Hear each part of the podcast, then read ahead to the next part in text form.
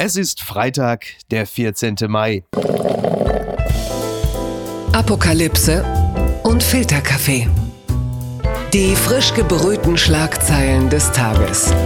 Mit Mickey Beisenherz. Einen wunderschönen Freitagmorgen und herzlich willkommen zu Apokalypse und Filterkaffee, das News Omelette. Und auch heute blicken wir ein bisschen auf die Schlagzeilen und Meldungen des Tages. Was ist wichtig? Was ist von Gesprächswert? Worüber lohnt sich zu reden? Und ich bin sehr happy, dass er bei mir ist. Er ist Journalist, er ist Rap-Aficionado. Er moderiert die Sendung Soundcheck bei WDR Cosmo und er hostet zusammen mit Vassili Golot den fantastischen Podcast Machiavelli, Rap und Politik. Und darum soll es heute ja auch hier gehen. Guten Morgen, Jan Kawelke. Ja, schönen guten Morgen, Miki. Ähm, ich freue mich natürlich, wenn mein Podcastpartner Vassili Golot irgendwo auftaucht, dann ist eigentlich sicher, kurz danach muss ich auch dabei sein. Deswegen vielen Dank auch für die Einladung. ja, schön. Ja, es wird ja auch Zeit. Ich habe ja äh, lange um dich gebuhlt. Jetzt hat mhm. es endlich geklappt. Und wir sprechen zu einem Zeitpunkt, der für uns beide Ruhrgebietspflanzen ja sehr schön ist. Ja. Denn Borussia Dortmund hat gestern Abend den DFB-Pokal zum fünften Mal gewonnen durch ein 4 zu 1 gegen RB Leipzig. Das sind Szenen wie aus deutschen Impfzentren, will sagen, da wurden teure Dosen in die Tonne getreten und das macht mich persönlich natürlich sehr glücklich. Ja, also ich bin ja in Oberhausen geboren und ich glaube, da ist so 50-50 Schalke, Dortmund-Fans und ich wurde in eine BVB-Familie äh, geboren. Ich habe jetzt nicht auf der Fanmeile irgendwie mitjubeln können, aber ich sag dir eins, ich habe, glaube ich, also ich habe irgendwann das Fenster aufgemacht hier in Köln und ich habe meinen Vater aus Oberhausen bis hier rüber äh, jubeln hören und äh, ja, also ich muss sagen, fast spannender, was mir aufgefallen ist, als das Spiel war ja das Pausenverhör von äh, Matthias Oppenhöfel, der Yogi Löw da irgendwie noch austribbeln wollte bei der Frage, ist Thomas Müller jetzt irgendwie bei der EM dabei oder nicht? Ne? Er hat ihn ja äh, da wirklich in die Flügelzange genommen. Ich weiß nicht, ob man das so sagt. Er hat ihn durchgelanzt. Hat er durchgelanzt? er hat ihn richtig durchgelanzt, genau. Aber das Ganze natürlich auch irgendwie mit einem weinenden Auge, weil man wäre natürlich schon auch gerne im Stadion gewesen oder hätte da ein paar oh ja. jubelnde Fans gerne auch gesehen im Fernseher. Total. Äh, es ist ja für mich so die Sicht äh, des Borussia Dortmund-Fans, naja, die ganze Saison war ja so lala. Ich würde jetzt mal sagen, DFB-Pokal im Vergleich zur Meisterschaft. Also man ist als Dortmund-Fan jetzt nicht geimpfter, mhm. sondern genesener. Ja. So, man ist etwas ramponiert, aber hat das Gefühl, naja, ich, ich habe jetzt doch auch irgendwas in der Hand. Und das ist ja, das ist ja auf eine gewisse Art äh, auch ganz schön. Ich möchte an dieser Stelle übrigens, und das ist die die, die sehr holprige, aber dann doch irgendwie passende Überleitung. Ich habe einen Post gesehen von Julian Reichelt, mhm. äh, der offensichtlich im ähm, Olympiastadion in Berlin war okay. und steht da mit Kippe und lächelt und sagt, äh, er ist im Stadion, aber er ist in Gedanken in Tel Aviv. Das mhm. fand ich eine interessante, das fand ich einen interessanten Post. Ja, gut. Julian Reichelt. Ich, ich halte mich bedeckt. Wie man im Rap sagt. Die Schlagzeile des Tages kommt von der Taz. Synagogen als Ziel. Antisemitische Vorfälle auf Anti-Israel-Demos häufen sich. Der Zentralrat der Juden fordert Solidarität. Die Bundesregierung sichert Schutz zu. In den vergangenen Tagen kam es zu einer Vielzahl von antisemitischen Vorfällen auf Anti-Israel-Demos und zu Angriffen auf jüdische Einrichtungen. Israel-Flaggen, die an öffentlichen Gebäuden gehisst wurden, wurden gestohlen oder in Brand gesetzt, etwa in Solingen. Ja, klar, wir bekommen das alles mit, was äh, derzeit in Israel los ist. Äh, es fliegen Raketen äh, von der Hamas auf Israel, angeblich aus dem Libanon auch, habe ich jetzt gehört. Also die gesamte Situation dort ist hochexplosiv, wie man so schön sagt. Und unter anderem auch in Deutschland kommt es jetzt natürlich auch ein wenig dadurch wahrscheinlich animiert, auch jetzt zu Übergriffen mhm. auf jüdische Einrichtungen, auf jüdische MitbürgerInnen. Und die gesamte Situation ist dramatisch, auch wenn man bedenkt, dass es ja auch vorher schon so war, dass die Verbrechen und das Angriffe auf jüdische Menschen äh, in Deutschland äh, sich verdreifacht mhm. haben. Und in dieser Situation befinden wir uns jetzt gerade. Ja. Und so viel persönliche Meinung will ich mir schon erlauben. Das ist natürlich dramatisch und das, was man da sieht, ist natürlich abscheulich und absolut mhm. beschissen und durch nichts zu rechtfertigen, was nee. wir hier gerade auch in, in Deutschland jetzt sehen, die Szene aus Gelsenkirchen, ja. wo Leute äh, scheiß Juden rufen, über zwei Stunden übrigens auch von der Polizei nicht gehindert, also alles wahnsinnig eklig. Ja, das ist eine Schande auf jeden Fall. Also ich finde, da gibt es auch gar nichts zu diskutieren. Da geht es ja auch überhaupt nicht um den Nahostkonflikt. Da geht es nur darum, den eigenen Antisemitismus auszuleben und das sind jetzt, ne, du hast es schon angesprochen, das sind Bilder, die uns jetzt auch schockieren, aber trotzdem, also in der, ich sag mal, weißdeutschen Mehrheitsbevölkerung oder in, in Teilen davon, die sich da auch irgendwie ähm, natürlich gegen Antisemitismus ausspricht und aussprechen muss. Und ich kann jetzt natürlich nicht für Jüdinnen und Juden sprechen, aber diese Form von Angst und äh, Bedrohung ist ja nicht neu. Genau. Ne? Wir haben vor kurzem noch eine Folge gemacht zu jüdischem Leben mit Ben Salomo, mit ihm darüber gesprochen und er hat mir dann auch äh, Nachrichten weitergeleitet und das sieht man jetzt ja auch, was jüdische Menschen in Deutschland für antisemitische Nachrichten bekommen. Und da geht es dann nicht darum, irgendwie solidarisch zu sein genau. oder irgendwem zu helfen an einem anderen Ort in der Welt, sondern das ist einfach nur purer Hass. Genau, absolut. Ja, und das muss man ja ganz klar sagen. Also äh, Raketen auf Israel sind keine Kritik an der Siedlungspolitik. Angriffe auf Synagogen sind keine Kritik an der Siedlungspolitik. Mhm. Also all diese Dinge haben in dem Sinne nichts miteinander zu tun. Das ist fürchterlich. Und was wir jetzt auch wieder erleben, ist natürlich eine wahnsinnige, also da brechen sich Dinge Bahn, die ohnehin schon immer da schwelten mhm. in der Bevölkerung. Also also ähm, Antisemitismus, aber du merkst natürlich auch ganz viel Instrumentalisierung. Das heißt, wenn du halt ein paar Irre hast, in dem Falle dann höchstwahrscheinlich Muslime, die dann scheiß Juden schreien, dann hast du plötzlich wieder AfD mhm. oder AfD-nahe Accounts, die sagen, ja, guck mal, so sind sie, Zitat, unsere muslimischen Mitbürger, wo du sagst, ja, nee, mhm. das ist jetzt nicht äh, repräsentativ. Nee. Und da sind ganz viele Sachen, du hast eine Gemengelage, die ist halt dann auch wieder wahnsinnig schwer und unglaublich viel Meinung und ganz wenig Ahnung. Ja, also das äh, finde ich auch ganz wichtig, äh, diese Studie von 2019 sich auch immer wieder vor Augen zu halten, wo gesagt wurde, jeder vierte Deutsche teilt antisemitische Gedanken. 40, 41 Prozent sagen, ist jetzt auch mal gut irgendwie mit Reden über den Holocaust. Wir hatten das Halle-Attentat, also da brauchen wir den, den urdeutschen Antisemitismus da überhaupt nicht irgendwie aus der Verantwortung nehmen. Und äh, das klingt jetzt immer nach einer Floskel, die irgendwie zu Gedenktagen rausgeholt wird, aber diese historische Verantwortung, hier kommt es jetzt darauf an, sich dem auch zu stellen die zu übernehmen, zu widersprechen und sich dagegen zu stemmen. Und ja, was du sagst, so sich selber zu, zu informieren und äh, zu bilden darüber. Ich habe das jetzt in den letzten Tagen beobachtet und viele kluge Menschen haben das auch im Netz schon wieder äh, besprochen, dass bei Instagram sehr viel darüber geteilt wurde. Ähm, und ich glaube, dass Social Media so im Gesamten sehr viel wichtige Sachen auch beigetragen hat und sehr viel dazu beigetragen mhm. hat, dass sich Leute politisieren und aufklären. Und das finde ich auch erstmal gut. Wir haben das sehr stark gemerkt bei der Black Lives Matter äh, Bewegung und den Dynamiken im vergangenen Jahr. Bei dieser Thematik muss man aber irgendwie ein bisschen darüber hinausgehen. Also man muss generell darüber hinausgehen. Den Anspruch habe genau. ich auch an mich, ja. ne? Auch natürlich bei antischwarzem Rassismus. Man muss darüber äh, Dinge lesen, man muss sich informieren, man muss sich damit auseinandersetzen, man muss Menschen zuhören. Ja. Aber auch beim Nahostkonflikt muss man einfach auch mal festhalten, das ist nichts, was man über eine Instagram-Tafel verstehen kann. Und oder in 280 Zeichen bei Twitter. Oder in 280 halt. Zeichen bei Twitter. Und dann haben wir eine Dynamik gehabt in den letzten Tagen, dass Leute andere Menschen dazu gedrängt haben und gesagt haben, wenn ihr jetzt nichts dazu postet, dann ist euer Engagement an anderer Stelle nichts wert. Und das hat dazu geführt, dass mhm. viele Leute, so habe ich das zumindest wahrgenommen, Dinge geteilt haben, die hochproblematisch waren, weil sie sich in der Pflicht gefühlt haben, irgendwas zu teilen. Genau. Dass ja. sie dann sogenannte ähm, ich würde mal sagen, Infotafel in bekanntem Design gesehen haben und gesagt haben, alles klar, äh, das habe ich schon mal bei einem anderen Thema irgendwie so aufbereitet gesehen, das teile ich jetzt bei diesem Thema nochmal. Mhm. Und da war ja. wirklich ganz viel schlimmer Schmutz dabei. Und damit will ich jetzt nicht sagen, dass Leute nicht aufklären, informieren sollten, wenn sie sich informiert haben und Ahnung von einem Thema haben. Total, ja. Aber das ist natürlich dort, genau wie du richtig sagst, die Nahostpolitik insgesamt ein wahnsinnig komplexer Sachverhalt. Mhm. Das Einzige, was ich natürlich, wo, also wozu ich mich immer auch spontan hinreißen lassen würde, ist die Aussage, dass Antisemitismus auf keinen Fall äh, geht und dass ich der festen Überzeugung bin, dass ein Gutteil der Israelis und der Palästinenser in Frieden leben wollen. Mhm. Und diese Situation, so wie sie sich jetzt darstellt, dass sich die niemand von denen wünscht. Mhm. Und dass wir allen einfach das Beste wünschen und hoffen, dass diese Situation Situation sich in irgendeiner Art und Weise friedlich lösen lässt. Blattgold. US-Gesundheitsbehörde empfiehlt Aufhebung der Maskenpflicht für Vollgeimpfte. Das meldet die Welt. In den USA gibt es neue Empfehlungen der Gesundheitsbehörde CDC für vollständig Geimpfte. In vielen Fällen sollen Maskenpflicht und Abstandsregeln entfallen.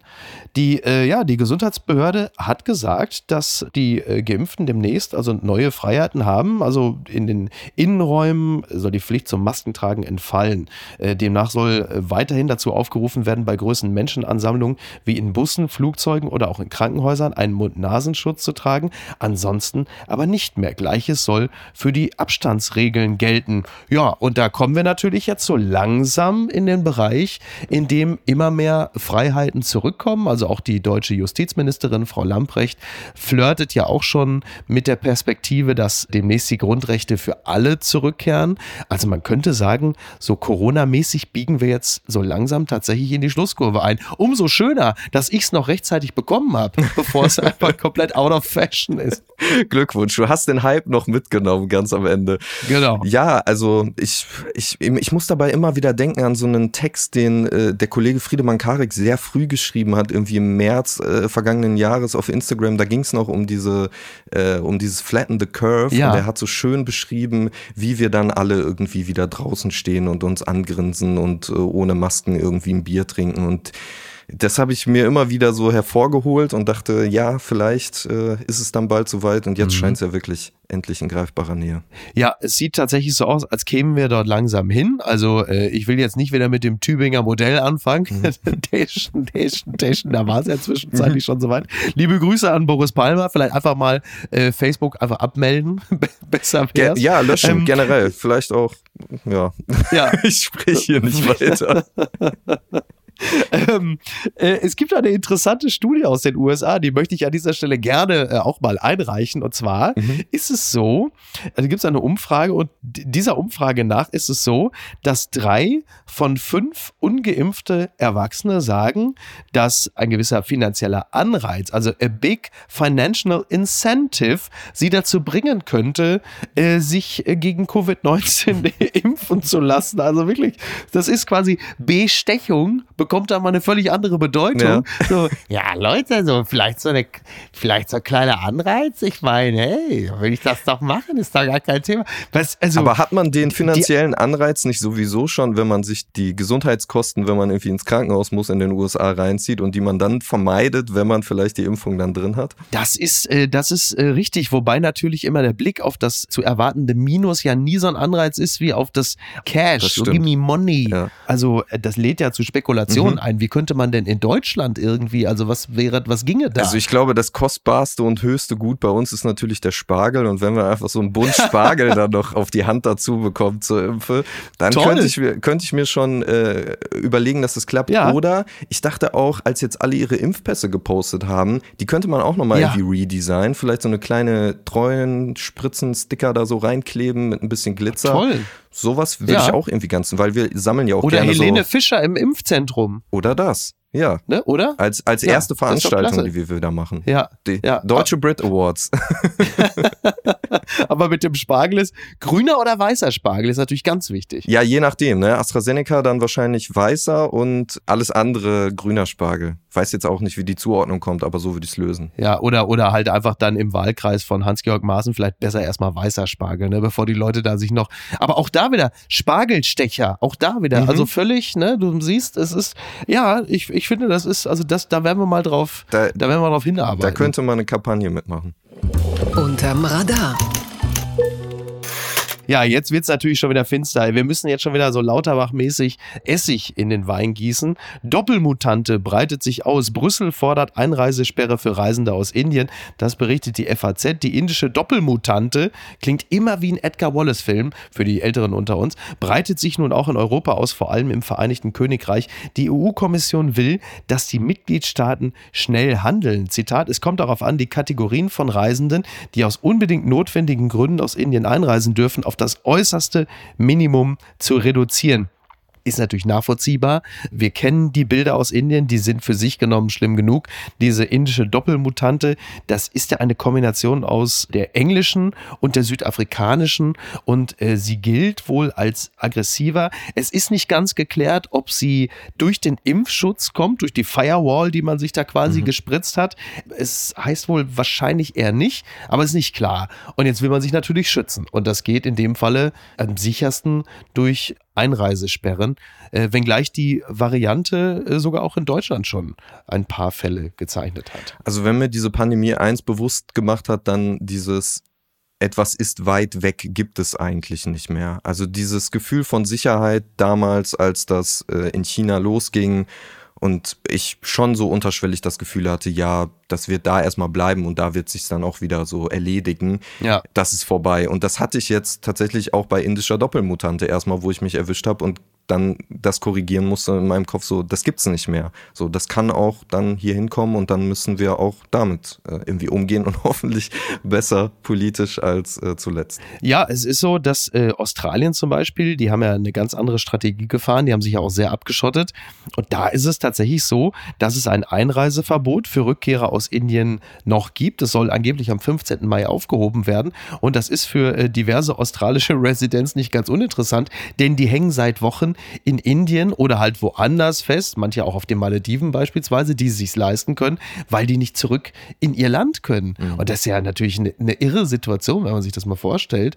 Wenn wir das mal uns für deutsche Verhältnisse vorstellen, was dann hier los wäre, auch an Protesten, es ist schon hart. Du kommst halt einfach nicht mehr dahin, weil viele müssen dann, was weiß ich, die mussten aus verwandtschaftlichen oder aus geschäftlichen Gründen dorthin und können nicht zurück in ihr Land. Also irre. Aber klar, so restriktiv vorzugehen bedeutet natürlich automatisch auch weniger Fälle. Ja, ja, das hat am Ende hat es ihnen geholfen. Irgendwie. Äh, irgendwie. Ja, es gibt immer einen Preis. Es gibt immer einen Preis, ja. Ich dachte, du wärst längst tot. Ja, damit meine ich den äh, Skatepark in Dieburg. Das Redaktionsnetzwerk Deutschland meldet Stadt, kippt Skatepark mit Rollsplit zu. Jugendliche schaufeln ihn wieder frei. Na, es ist wohl so, man hat die Bilder im Internet gesehen, dass die Stadt reagiert hat, dass die Jugendlichen da bitte nicht mehr auf dem, da in dem Skatepark rumfahren, weil sie sich an nichts gehalten haben, diese Jugendlichen. Damit spreche ich auch dich an, Komma Jan, als Vertreter der jungen Leute. Dass du Und es ist aber, Ja, ja, wird auch nicht immer. Du wirst auch nächstes Jahr 30, ne? Also von daher, ja, naja. Danke für den Reminder. Ja, kein Problem, kein Problem. Du, ich bin in ganz anderen Gefilden, aber es sieht ja zumindest so aus, als könnte ich den 44. feiern und bin froh und dankbar dafür. Ein doppeltes darauf. Ähm, es ist so, dass die äh, jungen Menschen diese Skateanlage in der Nacht zu Donnerstag wieder befreit haben von dem Rollsplit und äh, haben dann auf die freigekehrte Rampe den Schriftzug Gruß an den Bürgermeister gesprayt und offensichtlich auch noch einiges an dem Rollsplit äh, vor dem äh, Haus des Bürgermeisters, also abgeladen.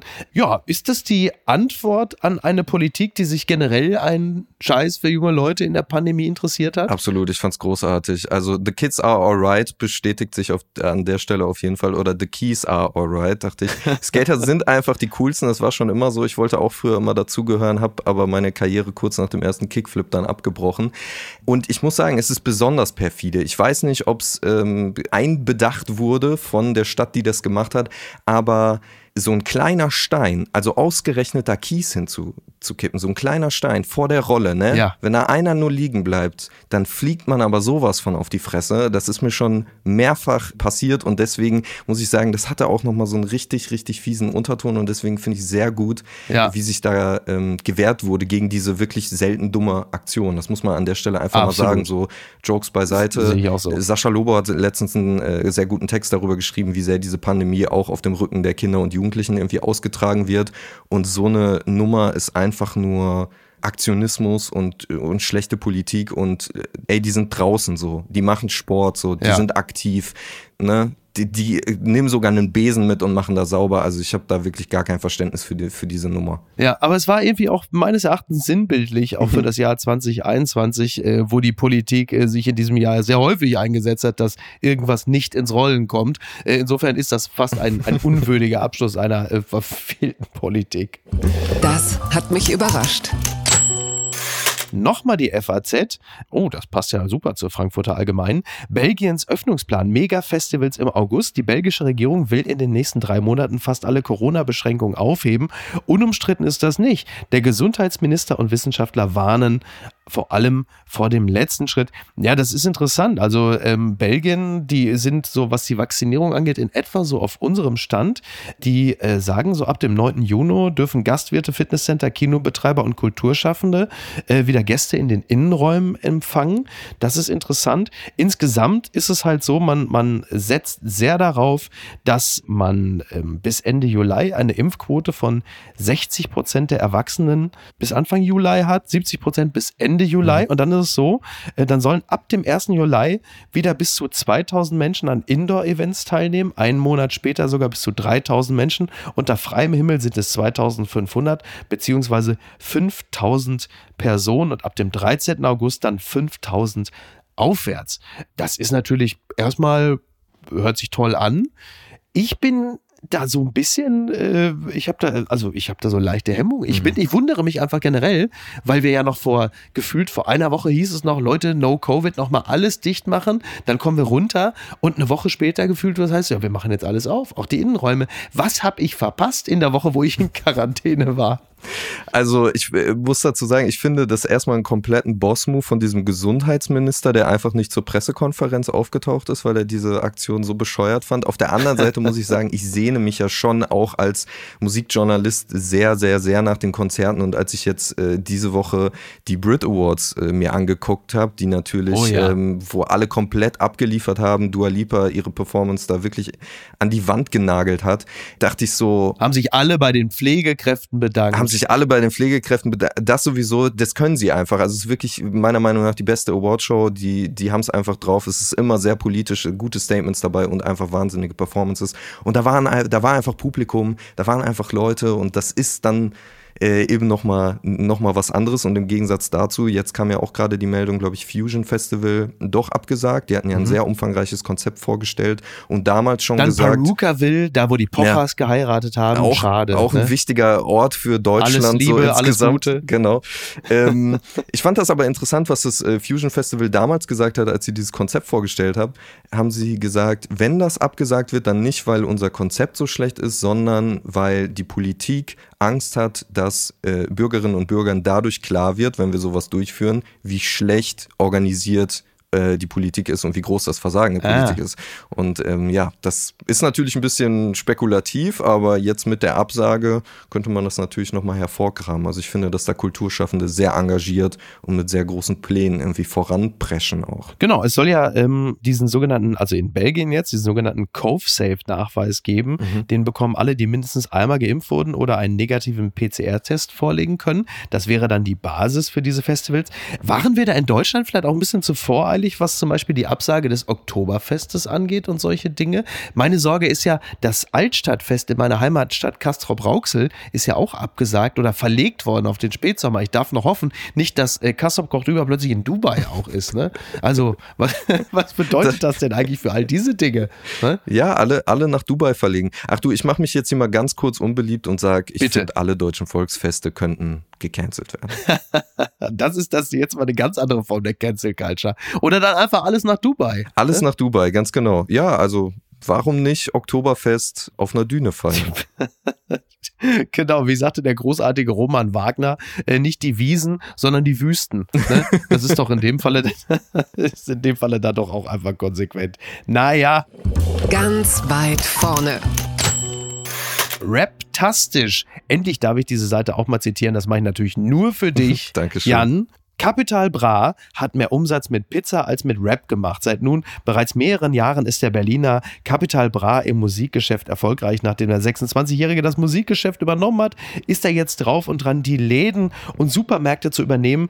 So ist nun schon seit einiger Zeit mit dem Brattee die Eisteemarke des Bratans im Einzelhandel erhältlich und halt eben auch diese Capi Pizza beziehungsweise die Gangsterella Pizza. Die soll seit ihrem Launch 20 Millionen Euro Umsatz äh, generiert haben. Ich sage es jetzt mal so, für Gangster-Rapper sind die Städte wie die Pizzen, das Beste ist der Rand, ne? oder? ja, ja, das, ja, das lasse ich mal jetzt so stehen. Mhm, ich ja. hoffe, ich, ich, ich zerschieße mir nicht meine komplette Rap-Kredibilität, wenn ich an dieser Stelle sage, dass ich noch keine Capi-Pizza gegessen habe. Was, um Gottes Willen, ja, entsetzt. Ich werde mir hier gleich direkt zum Frühstück äh, eine in den Ofen schieben und mir die dann reinfahren und dann wird der Tag, glaube ich, gut. Aber ich muss dazu sagen, man kann das nur empfehlen, äh, die, die Headline ab und zu mal zu googeln und bei Raptastisch vorbeizuschauen und zwar äh, da reinzuschreiben, äh, Business Moves äh, beziehungsweise Geschäftszweige von Deutschrapperinnen, weil Was? die sehr, Ja? sehr umtriebig sind, was äh, solche Sachen Wer ist denn denn so der, wer ist denn, also neben, also Capital Bra ja sehr, ich glaube dann auch Hatta ist auch mit so, Hatta ist irgendwie so Kebab. Genau, ja? Katar ist der, der absolute Mogul. Äh, er macht, glaube ich, gerade die größten Moves. Er hat jetzt einen Grill,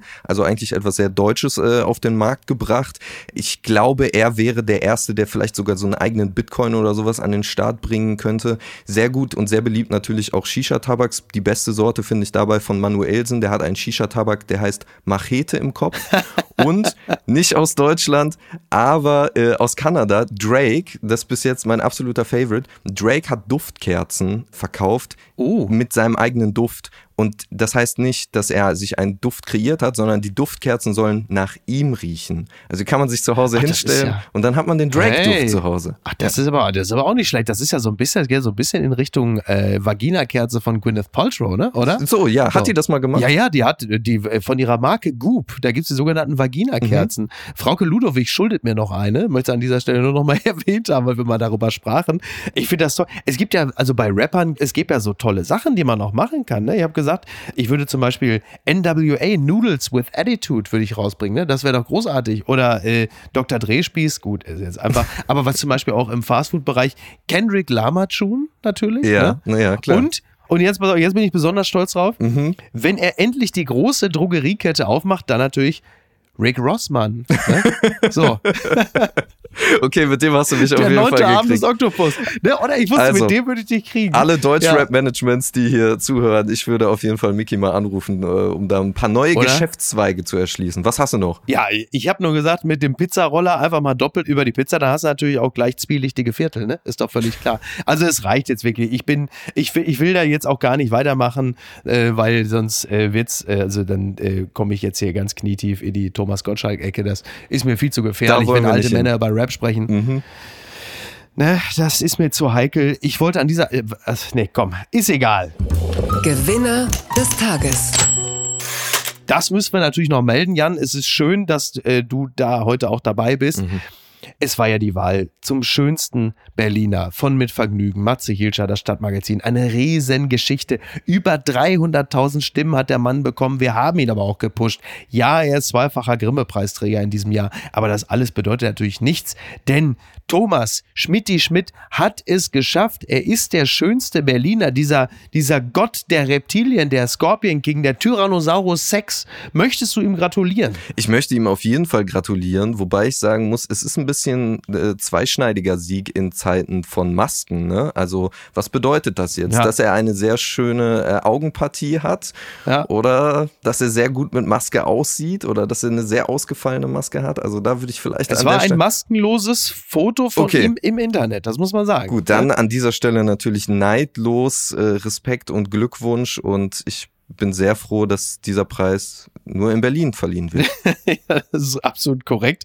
Ich sag's wie es ist. Ich wollte, dass er sich hier auch öffentlich äußert in diesem Podcast, Mhm. nachdem er bei Baywatch Berlin schon wieder bitter abgeledert hat, auch unter anderem über mich. Okay. Aber so sind Echsen, sie beißen in die Hand, die sie füttert. Das ist einfach so. Ich find's traurig. Es war nur ein Anrufbeantworter dran, der hat gesagt, Helmut Werner, der berühmte Manager Helmut Werner, äh, der vertritt ihn jetzt wohl. Ich habe keine Ahnung, was da passiert ist. Aber so, so schnell verändert man sich. Schmidti, wenn du uns jetzt hören kannst. Bist du neidisch? Höre ich da ein bisschen Neid raus? Ne, ich bin enttäuscht, Mhm. bin bitter enttäuscht, dass er sich jetzt schon bereits so von der Basis entfernt hat. Aber so ist das halt einfach, ne? Was willst du machen? Er und Joey Heinle haben halt einfach vergessen, wo sie herkommen. Aber gut, sei es drum. Jan, ich bedanke mich ganz herzlich bei dir. Sehr gerne. Das hat mir sehr viel Spaß gemacht. Ich habe äh, ein bisschen was über Politik und ein bisschen was über Rap gelernt und das war doch genau das, was auch das Ziel dieser gesamten Übung war. Das hoffe ich, auf jeden Fall. Danke für die Einladung. Ja, ich würde mich sehr freuen, wenn du wieder dabei wärst. Fühl dich herzlich wieder eingeladen. Schreib mir gerne, am besten, wenn Dortmund irgendeinen Pokal gewinnt oder irgendeine Meisterschaft. Ich würde sagen, das wäre ein guter Anlass, aber ich komme natürlich auch vorher gerne vorbei. Ich, ich wollte gerade sagen, ich würde mich sehr freuen, wenn du es vorher schon schaffst. Ähm, mein lieber Jan, mach's gut. Vielen Dank. Dir ein schönes Wochenende. Danke auch. Ciao. Ciao. Die heutige Episode wurde präsentiert von der Vodafone Giga Kombi. Hey Thomas, hier Wayne Carpendale aus Mallorca. Du, ich habe gerade deine Nummer von Mickey bekommen, weil ich gelesen habe, du bist schönster Berliner 21 geworden. Ey, krass, krasse Nummer, Alter. Äh, mir fehlen ein bisschen die Worte, aber ich meine jetzt, wenn du nicht schön bist, was dann? Ne? Also, ähm, mach was aus dem Titel, pass auf dich auf und bis bald. Dein Wayne. Thomas Schmidt. Schön. Wo ist der denn schön? My ass. Oh, fuck. Hallo Schmidti, hier ist deine Freundin Sophia Tumala. Das Gerücht kursiert ja schon so lange Zeit, dass wenn du einen Raum betrittst, dass die Frauen regelrecht umkippen, weil du so unfassbar gut aussiehst. Und aufgrund deiner wunderbaren Stimme, deines unfassbaren Aussehens und deines Intellekts weiß ich, dass du dich von Anfragen überhaupt nicht mehr retten kannst. Die Frauen, die reißen sich regelrecht um dich. Und ich finde, deswegen wird der Titel Schönster Berliner dir mehr als gerecht. Ich freue mich so sehr für dich. Yay! Moin, hier ist Lars Klingbeil von der SPD. Äh, lieber Thomas, äh, ganz, ganz herzlichen Glückwunsch zu deinem Sieg. Ich habe erlebt in den letzten Wochen, äh, wie du wirklich gefeitet hast um diesen Titel und ähm, ich darf das sagen, die ganze Stadt ist stolz auf dich, ähm, wahrscheinlich sogar das ganze Land. Also alles Gute und äh, feier den Sieg. Hallo, hier spricht Julian FM Stöckel und ich habe heute gehört, lieber Schmidti, dass du zum schönsten Berliner 2021 gekürt worden bist. Ich kann es kaum fassen. Es rührt mein Herz. Ich könnte schreien. Juhu! Herzlichen Glückwunsch. Hallo, hier ist Linda Zerwakis und ich möchte dir, Schmidti, gratulieren. Was für eine Auszeichnung der schönste Berliner. Das ist einfach ein Knaller. Ähm, würde es in unserem Alter noch Poesiealben geben, würde ich dir da reinschreiben, dass, es, dass ich dich äh, bewundere dafür. Und ich frage mich, was du dafür tust. Cremst du dich speziell ein? Ist du nach 18 Uhr nicht mehr? Das wäre jetzt mal an deiner Reihe die Geheimnisse deiner Schönheit auch äh, zu veröffentlichen. Besten Dank. Servus, hier ist Ingo Nomsen und Miki hat mich gerade informiert, für mich ehrlich gesagt ist es keine große Überraschung, dass Thomas Schmidt die Wahl zum schönsten Berliner gewonnen hat. Auf LinkedIn würden sie jetzt kommentieren, well deserved. Ich sage einfach nur herzlichen Glückwunsch. Schmidti Schmitz, herzlichen Glückwunsch zum Mr. Universum von Berlin. Tja, Jetzt hat auch Berlin den schönsten Mann Berlins gewählt. Alles Gute, The Gladiator. Hallo Thomas Schmidt, hier ist Laura Kasek. Ich gratuliere dir zum wahrscheinlich wichtigsten Preis deiner Karriere. Ich bin stolz auf dich. Hi, hier ist Tommy Schmidt und ich muss sagen, mit dem Namen Thomas Schmidt, da muss man einfach übers Äußerliche kommen, um irgendwas zu reißen und Schmidti hat es geschafft hat viel für uns Thomas Schmitz da draußen gemacht. Äh, überhaupt, wir beide tun viel für die Doppel-T Schmitz, aber er jetzt noch für, für die Äußerlichkeit der Thomas Schmitz viel getan. Dafür danke ich ihm sehr und gratuliere ihm natürlich völlig zu dem völlig verdienten Sieg ähm, zum schönsten Berliner. Das ist einfach völlig verdient und ja, ich ziehe den Hut, aber er hat es auch einfach verdient. Liebe Grüße. Hallo, hier ist Elias Mbarek. Ich möchte Schmidti gratulieren zur Wahl des schönsten Berliners. Mehr als verdient. Hallo, mein Name ist Ruth Moschner und ich freue mich wahnsinnig. Ich gratuliere dir, Thomas Schmidti Schmidt, zum Titel Schönster Berliner. Wer hätte es auch anders werden sollen? Es ist großartig, verdient und absolut richtig. Heiko Maas, die Spermbirds und du bist der schönste Berliner. Das Saarland regiert. Alles Liebe, mit Recht gewonnen, gebenedeit vor Gott. Alles Liebe, herzlichen Glückwunsch, dein Thies Uhlmann. Lieber Thomas Schmidt, ich möchte mich natürlich auch einreihen in die Reihe der Gratulanten. Herzlichen Glückwunsch, äh, dass du jetzt der schönste Mann von Berlin bist. Absolut verdient. Ich hoffe natürlich, das bekommst du jetzt mit deiner Karriere und allem, was du sonst machst, noch unter einen Hut, denn ähm, da hast du ja bisher wenig Erfahrung. Aber ich drück dir die Daumen. Mein Name ist Aurel Merz und ich möchte Schmidti Schmidt, der geilsten Sau Berlins, zur Wahl des schönsten Berliners gratulieren. Schmidti, du bist eine richtig geile Sau. Apokalypse und Filtercafé ist eine Studio Bummens Produktion mit freundlicher Unterstützung der Florida Entertainment. Redaktion Niki Hassania. Produktion Laura Pohl. Ton und Schnitt Niki Franking. Neue Episoden gibt es jede Woche montags, mittwochs und freitags, überall, wo es Podcasts gibt. Stimme der Vernunft und unerreicht gute Sprecherin der Rubriken Bettina Rust. Hallo, hallo, hier ist Martin Semmelrogge. Und ich, hallo Schmidti, an dich einen ganz speziellen Gruß, du alte Hupe. Ah, du bist ja der schönste Berliner. Bist ja richtig zum Anbeißen. So toll. ja, okay. Full Boogie High Five. Und äh, liebe Grüße an Mickey, ja? Gib alles, Mickey. Wir wollen dich bald wieder sehen hier, okay? Alles klar, dann kommst du nach Malle.